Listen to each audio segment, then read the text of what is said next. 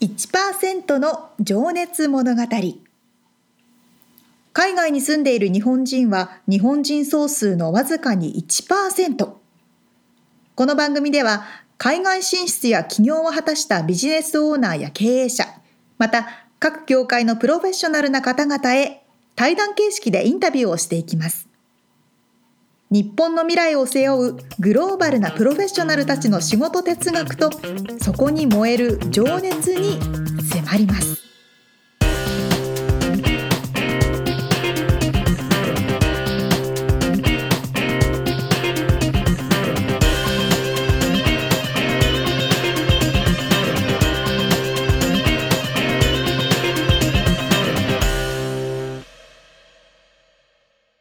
こんにちはこちら1%の情熱物語第24回となっておりますいえ皆さんお元気でいらっしゃいますか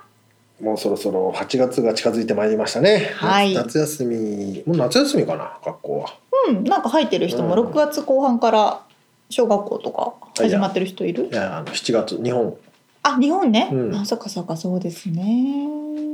そんな忘れちゃった時期ですね遠い目をして るねそうそうそうそう夏ねそうあのーはい全然話違うんですけどはスカンクいません結構 いいますねいますよね確かに日本じゃ見なかったけどいないですよねなんかね私街 中街中というか、うんまあ街中かくすな臭いなというかね、ごタイヤが燃えてるような匂いがして、はいはいはいなんだこの最初分かんなかった匂いはと思って聞いたらこれスカンクだようとんね思って、うんよくあるよよくありますよくあるというかまあ車で走ってるとねあスカンクの匂いするってなるよね、そうですよね、そう日本であまり見たことのないうん動物がこっちで普通にいるから、うん例えばロサンゼルスとかもうリスだらけそうだね確かに確かに、うん日本はなかなかリス見る機会ないですけどリスだらけあとアライグマあー、うん、アライグマだらけ、はスカンクい、はい、かな、メインでいる動物たち、まあ犬猫はもちろんいますけどねいますね、うん、あんまりそたのまに豚が歩いてる そ れとえー見たことあるよぶあの豚飼ってる方もいますあよ、飼ってるあ、うん、あのブロってなんて言うんですかちっちゃい馬ブロバあロバなのかなあれ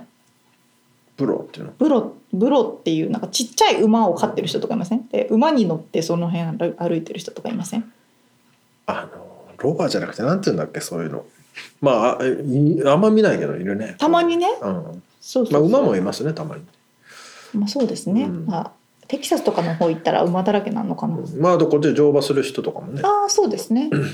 いますようね、ん というちょっとあの前置きの話が長くなってしまいました。ちょっどう掘り下げればいいのかと動物の話でしたけスカンク話まどあ、、確かにスカンクねすごいっすねそうなんです。うんさては今回はウルティメイトスタイルレンタルラボいはいの林さん、歯科技講師の林さんにインタビューをさせていただいているうん最終回となります。はいどんなお話でしょうか。えー林さんのねこのまあ仕事に対する姿勢をうん、掘り下げてこれ本当面白い話でした僕ちょっと背筋が伸びたと言いますかですね、はい。頑張って働くぞと、もうそうです ね。そう。まあ、いつも思うんですけどはいはいはいはい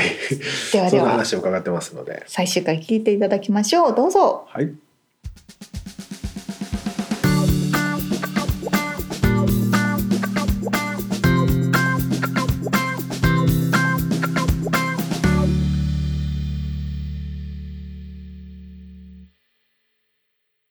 じゃあちょっと僕あのいろんな人に質問してることがあって、はいあなたの仕事哲学って何ですかって聞いて歩いてるんですがはい、林さんの仕事哲学って哲学ですねまずそれできないって思ってしまわないことですようね、んなんとかできる方法をまずうん探る、うんそしてできるまでやる、うんうん、まあありきたりかもしれないですけども最初からいやこれは無理だろうなって思っちゃったらもう進化もないし自分の中での進歩もないし、でもそれ仮にダメだったとしてもはいその挑戦することで得ることってたくさんありますし、うんそれから失敗から学べることってね、はたくさんあると思うんですよね、うんだから哲学としてはその哲学という立派なものかも分かりませんけどまず一つはその歯が自分の口に入ると仮定した場合はい自分の口には入れたくないうんと思うものは絶対にうん提供しないうん自分の口にも入れれるものを提供するそれとお先ほども言ったようにえー諦めないうん絶対に、うんもうネバーギブアップうんですよね、だから何かをやるのに自分を信じてあげるうん自分はできるうんできるはずだ自分を諦めてしまう方が簡単なんですうよんだけど自分を信じ続けてあげることってはい一番難しいと思うんですよね、これで、まあ、若い方々にねあの伝えれることとしてはその残念ながら努力をした人全員がうんその努力が報われることはないと思うんう現実的にね残念ながらうんだけれど成功した人はすべからく皆さん努力を抑えてるうんという事実ですよね、はですからい努力なくして成成功した功人ははいないいないということですよね、ううんん、だからやはりえー自分へのチャレンジっていうのは絶対にしていただきたいなって思いますね一個これ自分の限界超えれたらうんすげえ嬉しいですよその時なんだって それ私派ですけどはそれがスポーツやられてる方でも料理作られる方でも写真やられてる方でも研究されてる方でもなんかチャレンジしていうんそれができた時って、うんまあ嬉しいっすよ、うん、それはもうじゃあ仕事の中で培ってきたものというか気づいたものなんですかね林さんうん、仕事の中でより強くなりましたうんね、で割と学生ぐらいに私ずっと野球やってたんですけども、はやっぱりまずスポーツってものが自分の中でうん大きくそうですね人格形成してくれましたよね、で私恩師に恵まれましてその中学それから高校の恩師が、はいあーすごく、まあ、今言うと熱血先生みたいな感じの方で。うん野球部の先 生がえー、と担任の先生が後に野球部の監督になるわけですけどはいも私たちがお願いしてねまあその先生草分先生という方なんですよね、うんその先生がまずもう熱いもうその方にまず自分の甘さとかそういった、あそうか俺もっと頑張んなきゃいけないんだなっていう部分を教えていただいた、うんで高校の時は3年間ずっと担任していただいた下村先生だから。あ違う方別の方がね、はい、高校ですね、はいはいでこの先生も、まあ、やはり一人一人の生徒に対してうんすごく親身になってねで時には我々の目線に降りてきてくれてうんいろんなほら高校生とかしょうもないことを考えたりしたりするじゃないですか、うんそれを大人として意見するんではなくてしょうもないことってなんか反抗期的な、まあ、こととか、まあ、まあ何が起こったかちょっと具体的には覚えてないです けどまあいわゆるガキがやるようはいはいなはことその目線に降りてきてくれて、は自分たちの意見とか考えを聞いてくれるあーでその聞いた上で指導をきちんとしてくれるよううなんそういう先生でしたねうんですから卒業式の時はやっぱり大泣きしましたうし、んまあ、そういったところに恵まれて。うんでその時代から割といろんなものにこだわってやるっていうのはうん徹底的にやってたんですよね、うんその例えば文化祭一つで出し物をあのうちのクラスドーナツ出したわけ出したことがあってねドーナツを作ったってことですか、うんそれをミスタードーナツの方、まあ、高校生の時だったんですが、ミスタードーナツの方に連絡をしてでミスタそードーのナツで働いてる子ってのか会会社に連絡をし会社てにおうでそのミスタードーナツからドーナツをまず提供してもらおうっていうのが始まりでクラスの中のその店の雰囲気をね作るためにまあ木とペンで大きなヤシの木をセンターに作っていろいろ数えておうもう文化祭のレ ベル超えるような店舗を作ったりとかやっぱりもうやりだすあとーもう徹底してやらないあとー自分が気持ち悪いんですよねううんんだからそういうのは昔から割とあった気質だとなる思いほまどすねまあでもそこまでやるから超えられるっていう先ほどのやればできるんだって気づけるってことですよね、うんそうですねそうですね、うんだからおそらく普通の人はそこまで最初からやらない、うん最初からやらないということはもうそれ以上はないとういうこんとそうですかでらすよね、うんどずっとそのできないんだっていうままですもんねそうですね それはだと思います、うんでもそのメンタルっていうかねその根源はなんどこから来てるんだろうか。多分ねは自分がね好きでやってるんですよそれっていうのあはーそれがやあい、快感を感じてるそうなんんですそのやらないと先ほども言いました気持ちが悪いんですよねうんそのある時自分が完璧主義者なんだなっていうことに気づくわけですよねうんでそれをもしかしてこれって完璧主義者なのかもしれないっていうことを言ったら「え今頃気づいたの?」って一人に言われる んですよ。でやっぱりその完璧主義者って自分自身にしんどい時もあるんですよね、はいそのやらないと気が済まない部分で「あもうなんでこんなとこ気にまたしてしまうんだろう」そうってですよねずっとだから満足できないわけそうなんですそうよねなんですそうなんですよだけれどもやりだして没頭したりすると誰かに言われてやらされてることでもないですし、自分が率先してやってることですから、うんそれを苦には思わないんですよ。だから若い頃じゃあ仕事にでその歯に対してどんどん検査して研究して技術と知識を磨いて、うそれもで夜遅くまで仕事して、時には日が変わまっあたりとか。無給で働いてらっしゃったってあこっとたりで前したもんでねもそれを苦と思ったことは一度もなくてうん楽しかったんですよねう自分がこう日々アップデートできていんっているそして何かで試せる機会があった時うにんそれが成功するとうんあそのやった成果がそこではい出たっていうのがすごく楽しくてうんでそれが割とさっきも言いましたが患者さんの最高の笑顔っていうのうはん僕にとって麻薬みたいなものでうんもうあれ見るとこの仕事やめれないんですよ。それでそこでその写真をね撮るわけですはい患者さんの写真患者さんの写真それから歯のうん写真っていうのは私たちの仕事っていうのは作ったものが手元からなくなるわけですようんで仮に残ったら問題なわけですよそれは問題があって再制作になってうんだけどうまくいったものは私たちの手元には残らないうんなのでどうしようか時にはもうあまりにも完成度が自分自身の中で良くてうんもう納品するのが嫌だなって思うのもあるんです よもう取っときたい美術品みたいな取感っじときたいと思うものもあるんですうよね、んであればせめて写真に収めてうん残しておこうというふうに考えるわけですねで写真撮って今度その写真も取り出すと、ライティングがどうだこうだ、うん最初歯だけ撮ってたんですが、うんその唇今度唇入れて撮りたいあでこの唇で撮ったらこのじゃあ唇のライティングどうだってここにリップえうーんリップ口紅塗る塗りかな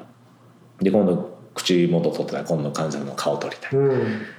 笑顔と一緒に撮うりたいんで顔撮ったら取り出したらまたそれのライティングとかメイキャップとか、はいじゃあそこに衣装どこに入れていこうかでもうどんどんどんどんこう、う自分がこだわ進んでりっちゃがう進そんうでいいくうわわけけですねですよもう止まんないわけ ですよねそうするとまあもう最終的にはスタジオ持ってとかっていうことになってきてあーななるるんほですよどねね。本当にねこれ皆さんにも見せたいですけど私ちょっとビデオを見させてもらってそのプレゼン学会でプレゼンをされる時のスライドをはい動画とかもご自身で編集をされて、あのそこに自分で撮った写真を入れて、はいあのそのねプレゼンテーションをされたりとか、まあ本当ファッション誌のようなこのなんていうのかなルックブックってねアパレル業界ではあの言いますけど。ね、歯科業界だったら多分今まで多分ありえなかったんじゃないかというような見せ方もねそうですねでそれでちょうど2010年にあそこに赤い本があるんですけど「パストフューチャー」という本なんですが、はいあれが、まあ、出版社の方から発表されまうん破刊されまして私の本であれが2冊目の本なんですけども、はでまあ、もちろん歯科のあ学術誌の部類に入るわけですが、いうんでしかしあれなるほぼ文字を私書いてないですねうん学術誌全てを写真で提示しいて、うん要は自分たちの業界ってこういうこともできるんですよっていうことを提示したかったんですうねん特に若い方たちに対してその例えば歯科医講師があるいは若手の歯科医師があの本を持って自分の高校の同級生の違う仕事をうん仕事してる人たちに、うん俺たちの業界ってこんなことできるんだぜっていうもう自慢できるような感じそうの自分たちの仕事に誇りを持てるような、だからその歯にとどまらずあーなるほ歯にとどまらずどです、うんそこよりもっと先が私たちにはできるんですよっていうことを、あのまあ、提示したかったう本んでですねもそれによりそのね業界の認知も上がりはいこうなんていうのかなヒーローがね引っ張るようなもので、あのまあ、いわゆるだから林さんはその歯科技工士業界の今ヒーローになってるわけですもんね。まあそれはなんていうのか なあの憧れるイメージエネルギーが僕結構人間を引っ張っていくんだと思うんですよ最初はねうんうんうんうんもちろん途中から自分で今度は追求しなきゃいけないと思うんですけうんうんうどんその子供の頃だったり若い頃っていうのはやっぱり憧れる人がいてうんヒーローがいてうこういうふうになりたいなと思ってあのそれに近づこうとしてきたなというのは僕もまあ少なくとんうんうもんうんあってそういう意味でもそういうものをうんこういうように出すってことは、あの業界自体をこう広めなんていうのかうなん持ち上げるっていう作用もありますよね。ね、そうなってくれてると嬉しいんですよね、うんまあでもあの嬉しいことにあれが12カ国に翻訳されて今、ほえはい世界中で売られてますね、はい、なので何かのスタンダードになってもらえればうんルーツになってくれればいいかなと思いますねいやーめちゃめちゃ貢献してますね。そろそろ時間大丈夫ですか？あ大丈夫ですもうちょっとでしょすごい日本人がいる。あのスイスにですね、はいそのクラウドシーバーっていう歯科医講師がいるんですけど、クラウドシーバーさん。はいいまあ、彼もアーティストであり、は歯科医講師であり、いはい。もうあれさアメリカ渡ってすぐさっき言ったインターナショナルシンポジウム・オンセラミクスっていうこの学学会会の、はいこれ主だって歯科医師のスピーカーなんですね、はいで来てる人も90%歯科医師、うんでところが歯科技講師の彼がいその3日間の学会のクローザーをこう務めてきてるで初めて彼のその講演を見た時にはもうねこんなでっかいハンマーで自分ののガーンって殴られたぐらいの衝撃を受けるったんですい。うんなんじゃこれっていう発表だったんですよねもその内容うは写真は美しいあーそれからもうその症例も素晴らしい、うんであーもう俺がやってることなんかもう全然もう鼻くそみたいなのが比べたらっていうぐらいもう壮大なは音と光も使ってあ。はあ。もうエンターテインメントものう。すごかったんですようんで普通の人ならあもうあの人は雲の上の存在だって思って自分もそう思えたら楽だったんでしょうけど、うん僕はそこにジェラシーを感じるわけですよ若いのにまだ全然亀梨もあいつにできてなんで俺にはできてないのっていう 俺だって絶対できるってああ。っていうやきもちを焼くわけですよねそこにうん普通の人だったらもうもう悔しくなっちゃうんですねもう雲の上って思うんですよもう悔しくなっちゃうんですようんほんでもう一つ今度ねドクター・パスカル・マニアっていう彼はデンティストなんですけどその翌年かな、いその彼の講演を違う学会で見るわけですけど、うんその人ももう世界的に今やバイブルと言われてる「ボンデッド・ボーツレン・レストレーションズ」っていう本を出してるんですが、うんその著者なんですけども、はまあ、世界的に著名なはいドクターで、でもその人のやっぱプレゼンテーションもまずヨーロッパの人ですからデザインが素晴らしいい。し、うんやっぱ研洗練究さそれてうる。洗練されて研究内容もすごく分かりやすくって、うんこれでねもうその何だか知らないですけど僕悔しくてその後自分の車の中でこのティッシュ一箱うん、全部使うぐらい泣いたんです よもう車の中ティッシュだけど発表それぐらい悔しいって思いに駆られるんですよねはあで今その最初に言いましたクラウドシーバーがあの大取りしてずっとクローザーやってた学会を、僕があれは8年前に彼をしのいで僕はそのクローザーになったんですねその時彼も彼もスピ来ーてカーとして出て来るてんでますしかたじゃあその後にその後に私がではすねでもその瞬間やっぱりそうその世代交代っていうでその時にもう会場中がスタンディングオベーションに私発表した後になってうん1分1分半ぐらいの拍手が何もやまらないっていう状態になったんですよねあはやっぱりそこにその世代交代を自分自身でも感じましたい、し、うんでうんめちゃくちゃ嬉しいですねですそれねは、でそのドクター・パスカル・マニエ、はい次に話したそのドクターとは、その当時はもう憧れの人で、ええうん話すなんかとんでもないって思ってた人が今もう君ともう仕事をしたいしたいしたいしたい言ってくれるんですはそれで彼今スイスから移動して USC にいるんですけどあはいその USC のその非常勤講師になってもらえないかっていう連絡もこの間いただいては教えにあ行くんですけどもやっぱりその当時彼の本を読んで自分はそこで勉強してへえうん育ってきた自分がその本ご本人からうんそういうふうに認めていただいてうん今一緒になって仕事ができてるっていうのも当時の自分からもう考えられないぐらいのうんことですね。だからそういうはうん人との出会いじゃないですけど、うん僕はとにかく負けず嫌いだから、うんそういうすごい人を見てしまうと、うん、悔しくなっちゃう、 それが自分の原動あう力んなるほどだったと思います、でもそのね学会でそのスイスの方のを超えて鳥をやってくれという連絡が来た時って学会がそうですよねどういう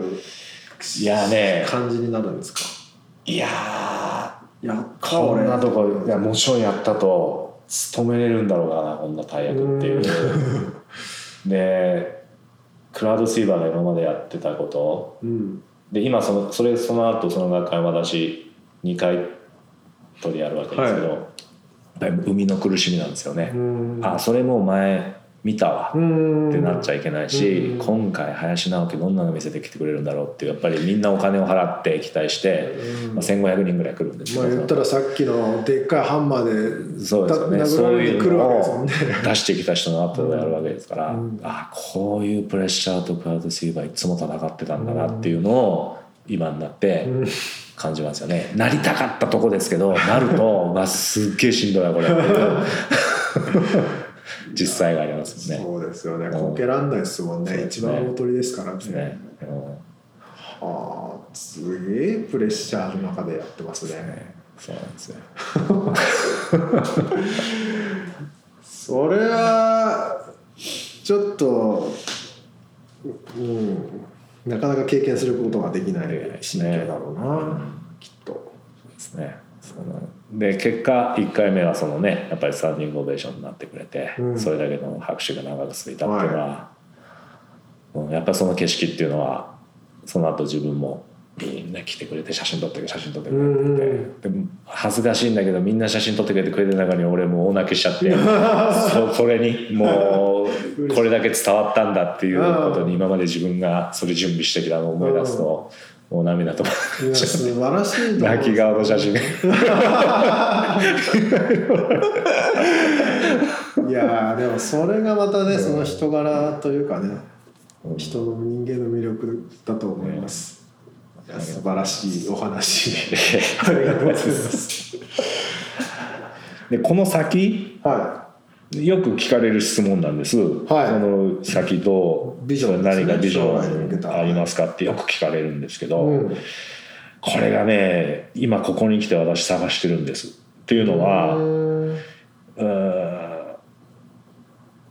今現時点で自分が描いてたビジョン以上の成果をありがたいことに得られうんてるんですねもういわゆるでだから夢叶ってるそうですねこういうところでこういうことしたいこういう学会でこれ発表したい、うんそういうのは全部叶ってで例えばもう世界の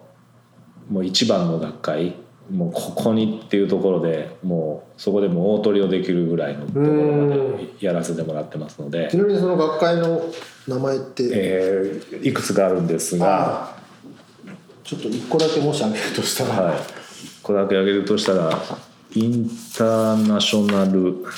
シンポジウム本セラミックスってこうこれですねなるこれほどですとかあるいはこの AAED というメンバーに去年なったんですけどもこれアメリカン・アカデミー・オブ・エステティック・デンティストリーっていう学会なんですが、なるほど AAED、はい、ここのメンバーになるこれもう本当に世界のジャイアンツ世界のジャイアンツのデンティストしかメンバーになれない。うんそこにメンバーに入りましてで今年8月その学会でこれも3日間の学会なんですが私クローザーなんですね最後ほら大鳥はいだからこういうのはトップオブザどんどトんップですうねん、もう叶えてきていてですからもうここから先は今まだ何か新しいことうんうん挑戦自分がしたいこと、今ここに来てまた探してるなるほど最初ですですから若い人たちと一緒ですよ ねできっと見つけるでしょうし、うんうん、だからもう私も今46になりましたから、は臨床家として毎日患者さんを見ていくのももちろんですけどもい、、うんうんこの先、えーじゃあ経営者としての側面ですとか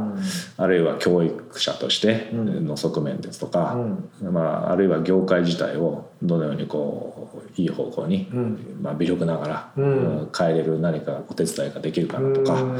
まあ、今までこう個人の臨床結果というものに非常にこだわってやってきましたけど、うんはいここからはそれを今度は還元するような何かもう少うしまい枠を広動きげをてそうですねうまい動きができればうんっていうふうには考えて漠然とは考えていますけど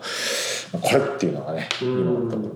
んもしかして今言いましたけどまた全然違う興味のあるものを見つけたらそっちにでも業界自体は変わる可能性もあるってことですかそのああそれそれはないですねは多分ないとしておきます。ねそれはそれでまたあのびっくりしちゃう方も多いと思いますけど、 ねうん、多分ね林さんに憧れてこの業界に入ってきてる方もね、ん少なからずいらっしゃると思いますし引き続き引っ張ってっていただきたいですはい、うん頑張ります。でもじゃあそっかでもそのおぼろげながらのなんかその方向性みたいなのはうんはあったりするんですか特に今多分ね僕たちの中では一番大きいビジョンって日本へ帰るのか帰らないのかってこれも一つの大きなターニングポイントだと思うんですよね。でこのままアメリカにいて、はいえー何かを成し続けていくのか、んあるいは日本へ帰国してうん何かこう還元できるものがあればうっんていうふうにこも、っちで培ったものを日そう本でにす伝そうえでるそうですうんあるいは両方に拠点を置いて、うん行き来するのか、うんまあ、この3つの選択だと思うんですけどここを決める決めないでやれることってものすごく一度日本を離れた日本人にとってはうん大きいと思うんですよそうね。ですねねいやでも本当でもこの番組一応ね「その1%の情熱物語」というタイトルで、あのまあ、海外に住んでる日本人が1%しかいないっていうことで、うんその99%の方たちに、まあすあのなんていうのかな1%の人の生き様を伝えたいっていうのがコンセプトなんですけど。うんまあ、それがねやっぱりどうしてもこう言葉だけとか映像だけとか伝わるものって限られてくると思うんで、うん本当にその林さんが今の生きてる林さんが 日本に戻って、 はいで隣にいてあの一緒に話をするだけでも伝わるものってもうめちゃくちゃ違うと思ううんうんんで、うんうんそれだけでもすごく大きな、ね、そうですね影響を与えることになるんですよね、おそらく。そうですねいろんなねところに読んでいただいて、うん日本でもこうお話しさせていただく機会っていうのはうんあったり、うんあるいは日本のうん歯科の学会で、うんまあ、発表して、えー自分の今アメリカで行っている臨床がどういうものかっていうものを見ていただく機会もうん多くありますうし、んね、だからそういうことをこう今後も引き続きやりなが日本全国回ってほしいです ねいやでもやっぱりその技術はこうだよって伝えるものよりもこのその人間そのものにあって感じるものって大きいと思うんですよねら、あーでもよく言われるのは、うん皆さん僕と会ってね、うんじゃあ一緒に食事行ったり、うんお酒飲んだりすると皆さんやはり初対面の方っていろんなイメージを僕に持たれてこられるんですよ。えみんなそれぞれ違うんですよ、うでも大体あるのがすごくこうなんか触ったら消えるナイフみたいな人がいないだろうかとか、 はいイメージそうそういうイメージで来られるんですけどあ林先生ってこういう方だったんですねっていうそれはのが多いんですよね。割と割と普通割とそうそうどこに えねみたいなあでいつもお酒なんか飲んだり食事なんかしたりして後悔するのがあ喋りすぎたっていうぐらい自分のことを赤裸々に全部話したんですよあんな言葉で言わなきゃ言わ言わなくてもよかったなっていうぐらいーなるほどねうんいやでもそういうもんだと思います、うん私もやっぱそれはアメリカに来て僕もあの尊敬するとかあの憧れるアーティストがいたとかそういうのもあったんですけど、うんうんうんうん実際見てみるとあ普通の人間だなと、ねうん思う部分もありますけどやっぱりでもねオーラじゃないですけどなんていうのかな感じるものはうんあここにこの人こだわってるんだなとかその所作で。でうん伝わるものもありますし、あると思いますよ、はいそういう意味でもいろんなところに本当に行ってほしいなと僕個人的なちょっと意見としてね、は いあの頑張ります、うんどっか一ところにとどまるのではなくもういろんなところうに、ん、若い方とたくさんお話ししたいですよね、うんやっぱり20代、ねうんの方とか、うんこれからをね担ってくれる人たち、じゃあちょっとごめんなさい最後にはいこれまあもしかしてもうかぶっちゃったかもしれないですけど、はいそのおっしゃるような今から今後活躍するであろああそうですう若ねい世代にはいはいちょっとメッセージをお願いしまはいす。、じゃあこれはあの一人の、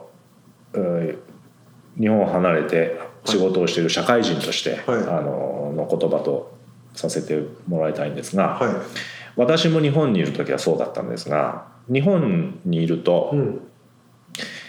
日本の常識が世界の常識だって思ってしまってうるんうんと思うんですよね。うんなぜならそんな外のう国のことに触れることもないですし、うん日本の常識が世界の常識、うんでところがこれって全然違って、うん日本の常識が世界の非常識である部分っていうのは多々ありますよね。非常識まで行っちゃう。うんうん、あのそれやるとちょっとっていうぐらいのところも時にはあるじゃないですうんか、そうですねまあ、まあ非常識ちょっと言い過ぎかもしれないですけど、うん常識ではないっていう部分があるんですね。はい。で今後おおそらく日本の人口は減っていって今まで日本国内でえ消化できていたいろんなビジネスうが、おそらく人口が減っていくともう日本国内では消化できなくなってきて、うん海外に対して物を売ったりはい海外の人たちと仕事を一緒にしていかなければいけないことがたくさん出てくると思うんですね。はい。なのでなるほど世界の常識ってこの辺の位置にあるんだなっうんていう部分をなるべく若いうちにうんそれを嗅ぎ取って、うんえーいただきたいなって思いますうん例えば簡単に話を例を言うと、はい。日本で物を買うとうん返品受け付けてくれないですよね、うんまずうん返品不可ですうんでこのスタンスで例えば世界にビジネスやったらうん誰も買ってくれないと思うんですよね、うんで世界っていうのは返品できてもう当然うんの状態、だかはらそういうう常識がやっぱり違いまい。すよね買って14日間か30日とかよねねとかもありますし30日と、うん、返せるんですよ普。通に返すそうなんですよね、だはけど日本はやっぱりその我が社の決めたルールを顧客に押し付けるっていう部分がありますのでやっぱりそういうスタンス一つももっとグローバルに変えていかなきゃいけないもっともうたった一つの例ですけなどるほどまだまだいっぱいありますい。けどね、だからそういった日本の常識は世界の常識ではないということもうんこれからどんどんいろいろチャンス見つけて知っていく機会があればいいかまあなそとれ思いをますね気づくにはやはり住んだ方がいいと思いますよね外に出た方がいいやっぱりというねことになる留んで学すかとか、ううんそういうのをなんかやって、ううんんそこに多分最初は僕が冒頭に話したストレスがたまると思います、うんなぜなら日本で生まれて日本で育ってる皆さんですから私ですからはいだけどそのストレスは彼らは持ってないんですそれに対してなぜならそれが彼らにとって海あ海外の人たちにとっては、うんアメリカの人たちにとっては当たり前、うんだから何のストレスを感じてるそれを言ったら「お前神経すぎてうん気違いかお前」っていうふうに言われるぐらいはい日本人って神経質なんです。うんまあ逆の言い方するときめ細かやかだし、う気配りができるってはいいう部分もありますよね。そうですんねうんただだからそれが気にしすぎちゃってそうですねだからそこまで我々が思ってるほど向こうの人は思ってないぐらいに、うんえーがいいかもしれないですね。E メールの返信一つにしたってうん23回送って初めて返信する必要があるんだなっていう認識を受ける人もいますから、うんうん1回目のメールだと返信する必要はないっていう考えだからそれを親切に2回3回遠慮せずにうん送ってあげないと、ん日本人はこれあここでもう1回送ったらしつこいかなとかねうん考えちゃうんですけどそうじゃないっていなんかうね常識もあったり嫌がってんのかなとかねそうそうそうではないってことですよね。うん2回来るとあこれって返信する必要があったんだっていう認識を受けますから、うんそうですねそこでいちいちへこんでたらもそううやだっそてうだられないですもんね。だからいろんなね国によって文化も違ってうん常識も違いますから、うんあこの辺がスタンダードなんだなっていう匂いを、うんぜひこれから先の若い人たちは嗅ぎ分けて、あの海外に向けて仕事をしていかないと、うんもう日本国内ではおそらく消費できないうん 時代が来ると思いますかなるほどら、はい、ありがとうございます。まあね、それを実践されてね、もう実証されてるわけ なんで、しかもまあトップまで行ってるってことなんでね、まあまたそれを今からまだまだ活ご活躍ねされていくかと思いますが、あのまたチェックさせてもらって、たまにサーフィン始めたらまた教えてくだ さい。最初に連絡します。ありがとうございましはいた。ありがとうございましたいただきまして。はい。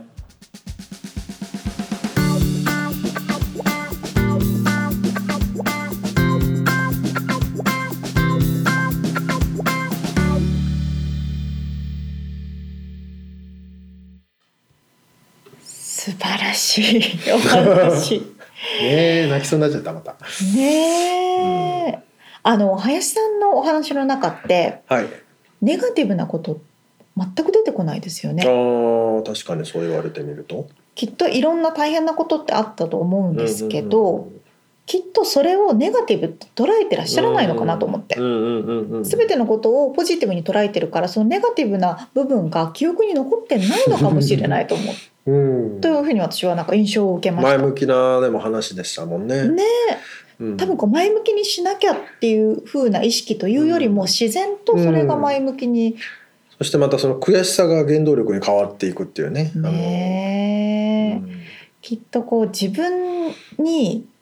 自信を持っているというかうん、言い方を変えると自分を信じてらっしゃるんですよね。そうだね。ねだからできない自分が悔しくなって、できないわけがないと思ってそうるそうそうそうそうそう ね私と絶か対でき見るるとと思もってこうああしょうがないよね違う人だもんって思っちゃうから そうだね。諦めがねついちゃうからそこですよねう。ん、でも本当にそこはね自分を信じてあげるっていうかねうん、信じる力ってでかいなと、うん、改めてこう教えてもらった気がしま本す。当ですね。本当にこう背筋が伸びるようなはい、インタビューでしたね。あお忙しい中本当にありがとうございました。いつか一緒にサーフィンがしたいです。 そうですね。始めていただけるといいですね。はい。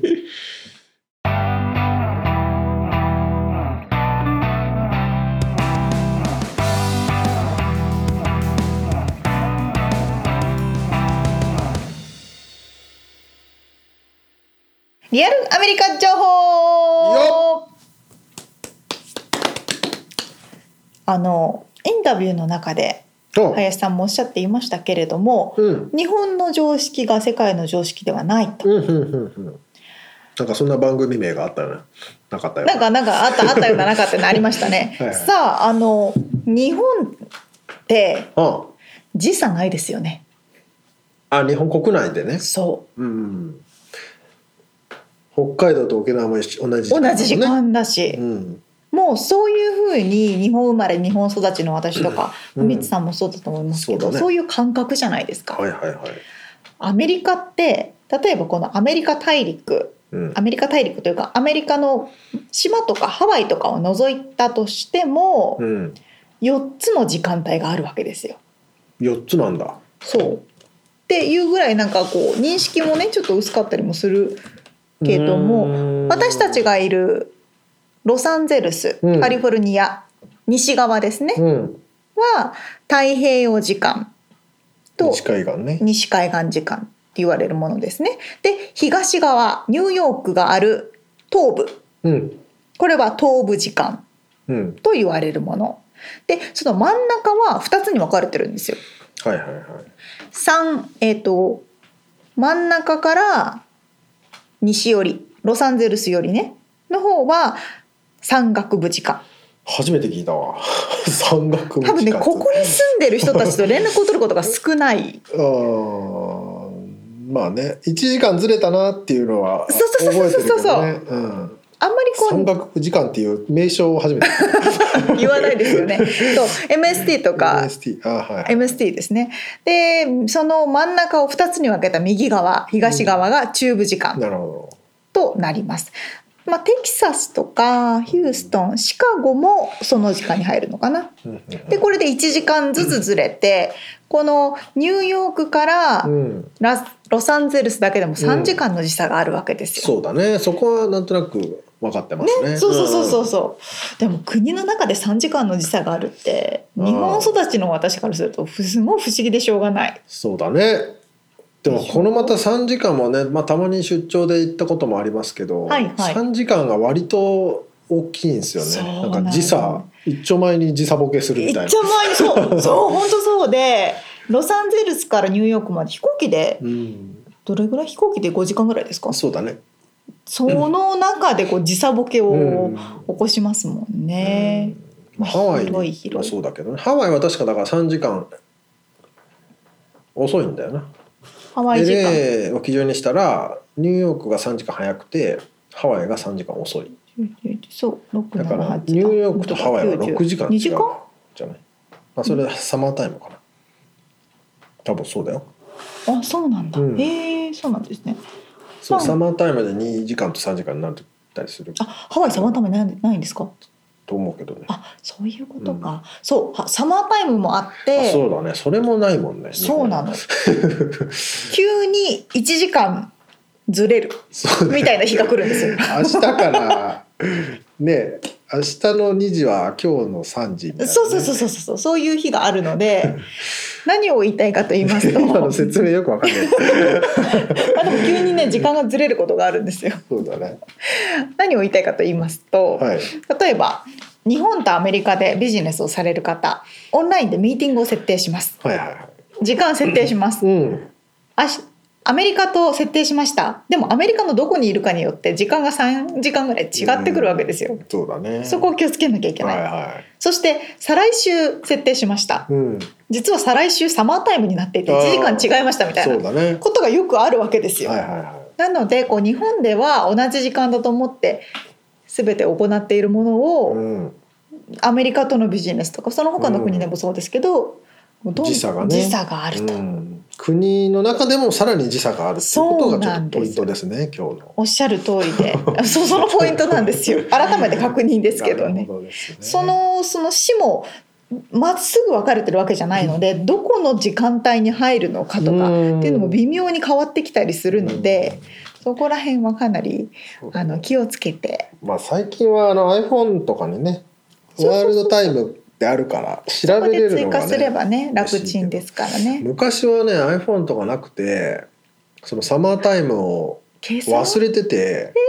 1時間遅刻して会社に行っちゃったりとかあるでしょうね。まあもしくは遅れてあ違うわ早く着いちゃって。あるでしょうあれね。 誰もいないみたいなあのそうそうそうそう。いやありましたよ僕もやったしあ本当ですか。多分みんな混乱してたでしょそうそうそそうの時。まあなかなか面白いんだけどねそれそうなんですよ。 しょうがないから、そうでも最近は勝手に携帯で時間変わっちゃうから勝手に間ね。違えることがなくなったそうそう便利な世界になりましたかそうでも不思議ですよねらそんな違いがあったりするので逆にこうロサンゼルス例えばカナダのバンクーバーはロサンゼルスと同じ時間帯なので、ああそうだねお仕事し縦縦が一緒だ縦が一緒だったりね縦ってなんていうの経度移動どっちですか軽軽度ですね。経度ですねであの日本の裏側の時間うん、になるわけですよ。日本の夜中にうんあのアメリカ、まあ、ロサンゼルスのビジネス時間帯がやってくるので、うんあの日本の IT 企業とかはサーバーの管理をアメリカでやったり、うんカスタマーサービスとかを、そうですねね、スイッチしてアメリカでやったりねとかそうそうそう24時間体制で見れるやからったりとかもしますしね、そうだね、まあ、うまく使うとうまい使い方ができるという、うんそんなこんなで時差がありますよといううんなるほどなるほど再確認でしたいやこれなかなか私も改めて確認が、うんこんなにあったねみたいな感じになりま した。面白い。ということでリアルアメリカ情報でした。はい。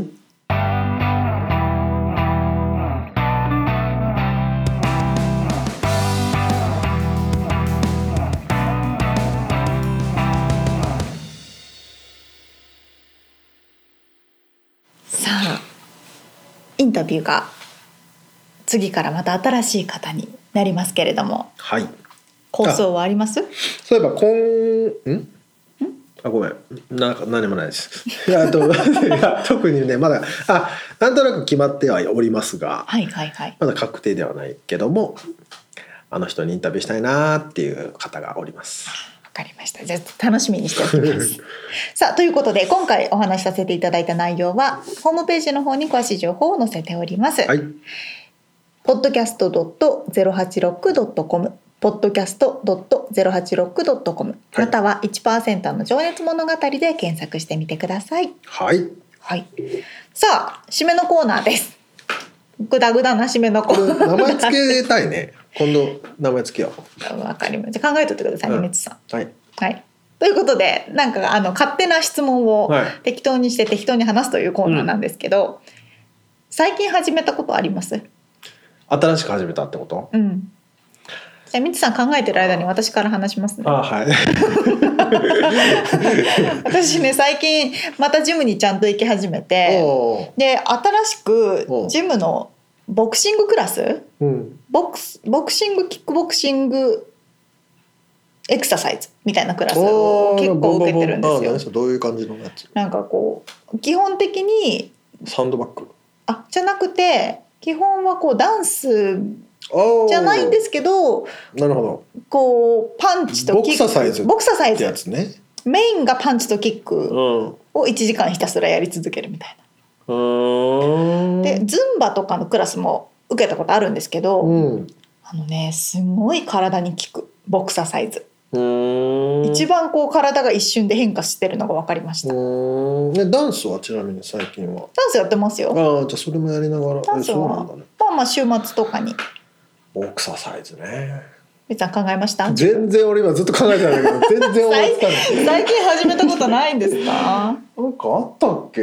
いや俺結構ね、うん逆人間なんですよほうずっと同じことをやる人なんですよへーあでもねあった最近ねあれですわ腰のマッサージをねうん、なんかね棒プラスチックじゃない発泡スチロールの硬い発泡スチロールの丸い、この直径2 0センチぐらいのうんうんうん縦、えー、1.5メートルぐらいかな1メートルぐらいかなほうほ棒があるんですよ。うで丸いそれの上にうんうん縦に横になってほう仰向けにうんしたら肩が下がるじゃん下にそうですねまずそのマッサージを行いうんその棒を今度横向きにしてうんおけつの上ぐらいにちょっと当ててはいはいはいで寝ると体がとちょっと腰湾曲になりまそすうねそう逆に回るでしょ腰うが。んうんうんほんでこれをこの尾てい骨のところまでうんうん徐々に動かしていくとほう尾てい骨が前に出るんじゃないですか。ほ前っていうのはこの前ねう、うんうんうん、上ね寝てるから上だけどそうねはいはいこれが気持ちいい。まさかのそのコメントで落ちてくるとは思わなかこったの運わ動をね最近始めてちょっとハマってますね。ちょっとこうでもまあストレッチが大事であすのからねね座りっぱなしでしょ、うんジムの仕事の場合は。あそうですねパソコンに向かって尾てい骨がどうしてもねこう腰が曲がっちゃうから後ろに下がっちゃうのもうなかんかぽいぽいあ確かにそうかも後ろに下がるだけ前に行き過ぎちゃうのかなあれどういうことだへーうんうんうんうん下の方に下がってきちゃうんうかまあ、らとにかくね変な形になっちゃって、うん腰が痛くなるんだけど、うんそれをねこうアジャストするっていうへえことを始めましたね最近。あよかったですあ答えが見つかってよか ったです長かったね。 そう一番もしかしたらこのコーナーが長くなるんじゃないかっていうね 話もありますけいやどー失礼ぶっちょこっけとまして。最後の最後の、まあストレッチ大事ですからね大事です体を動かしたりとか。はいということで1%の情熱物語でした。はい。バイバイ。